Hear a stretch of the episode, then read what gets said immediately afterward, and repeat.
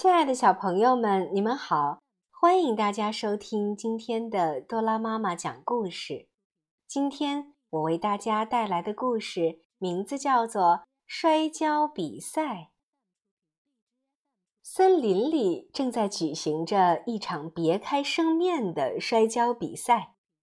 比赛的规则是，不管使用什么方法，只要能让对方躺倒在地，就算获胜。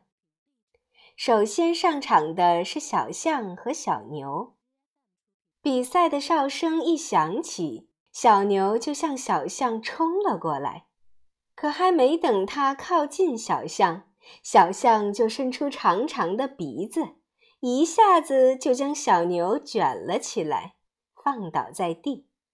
接着，小象又先后打败了小马、老虎和狮子。还有谁要来挑战吗？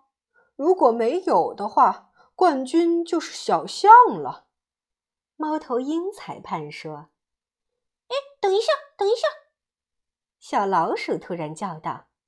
只见它一上台，就哧溜一下钻进了小象的鼻子里。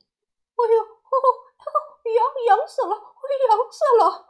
只见小象咯咯的笑个不停。不一会儿。就痒得受不了了，躺在了地上。小老鼠从小象的鼻子里爬了出来。猫头鹰裁判举起小老鼠的一只爪子说：“今天的冠军是聪明的小老鼠。”小朋友们，小老鼠虽然力气小，但却非常聪明。它知道钻进小象的鼻子里就会让它受不了。从而轻松地赢得了这场比赛。其实每个人都有自己的优势，如果你能学会正确的发挥自己的优势，也就一定能够做出令人佩服的事情来。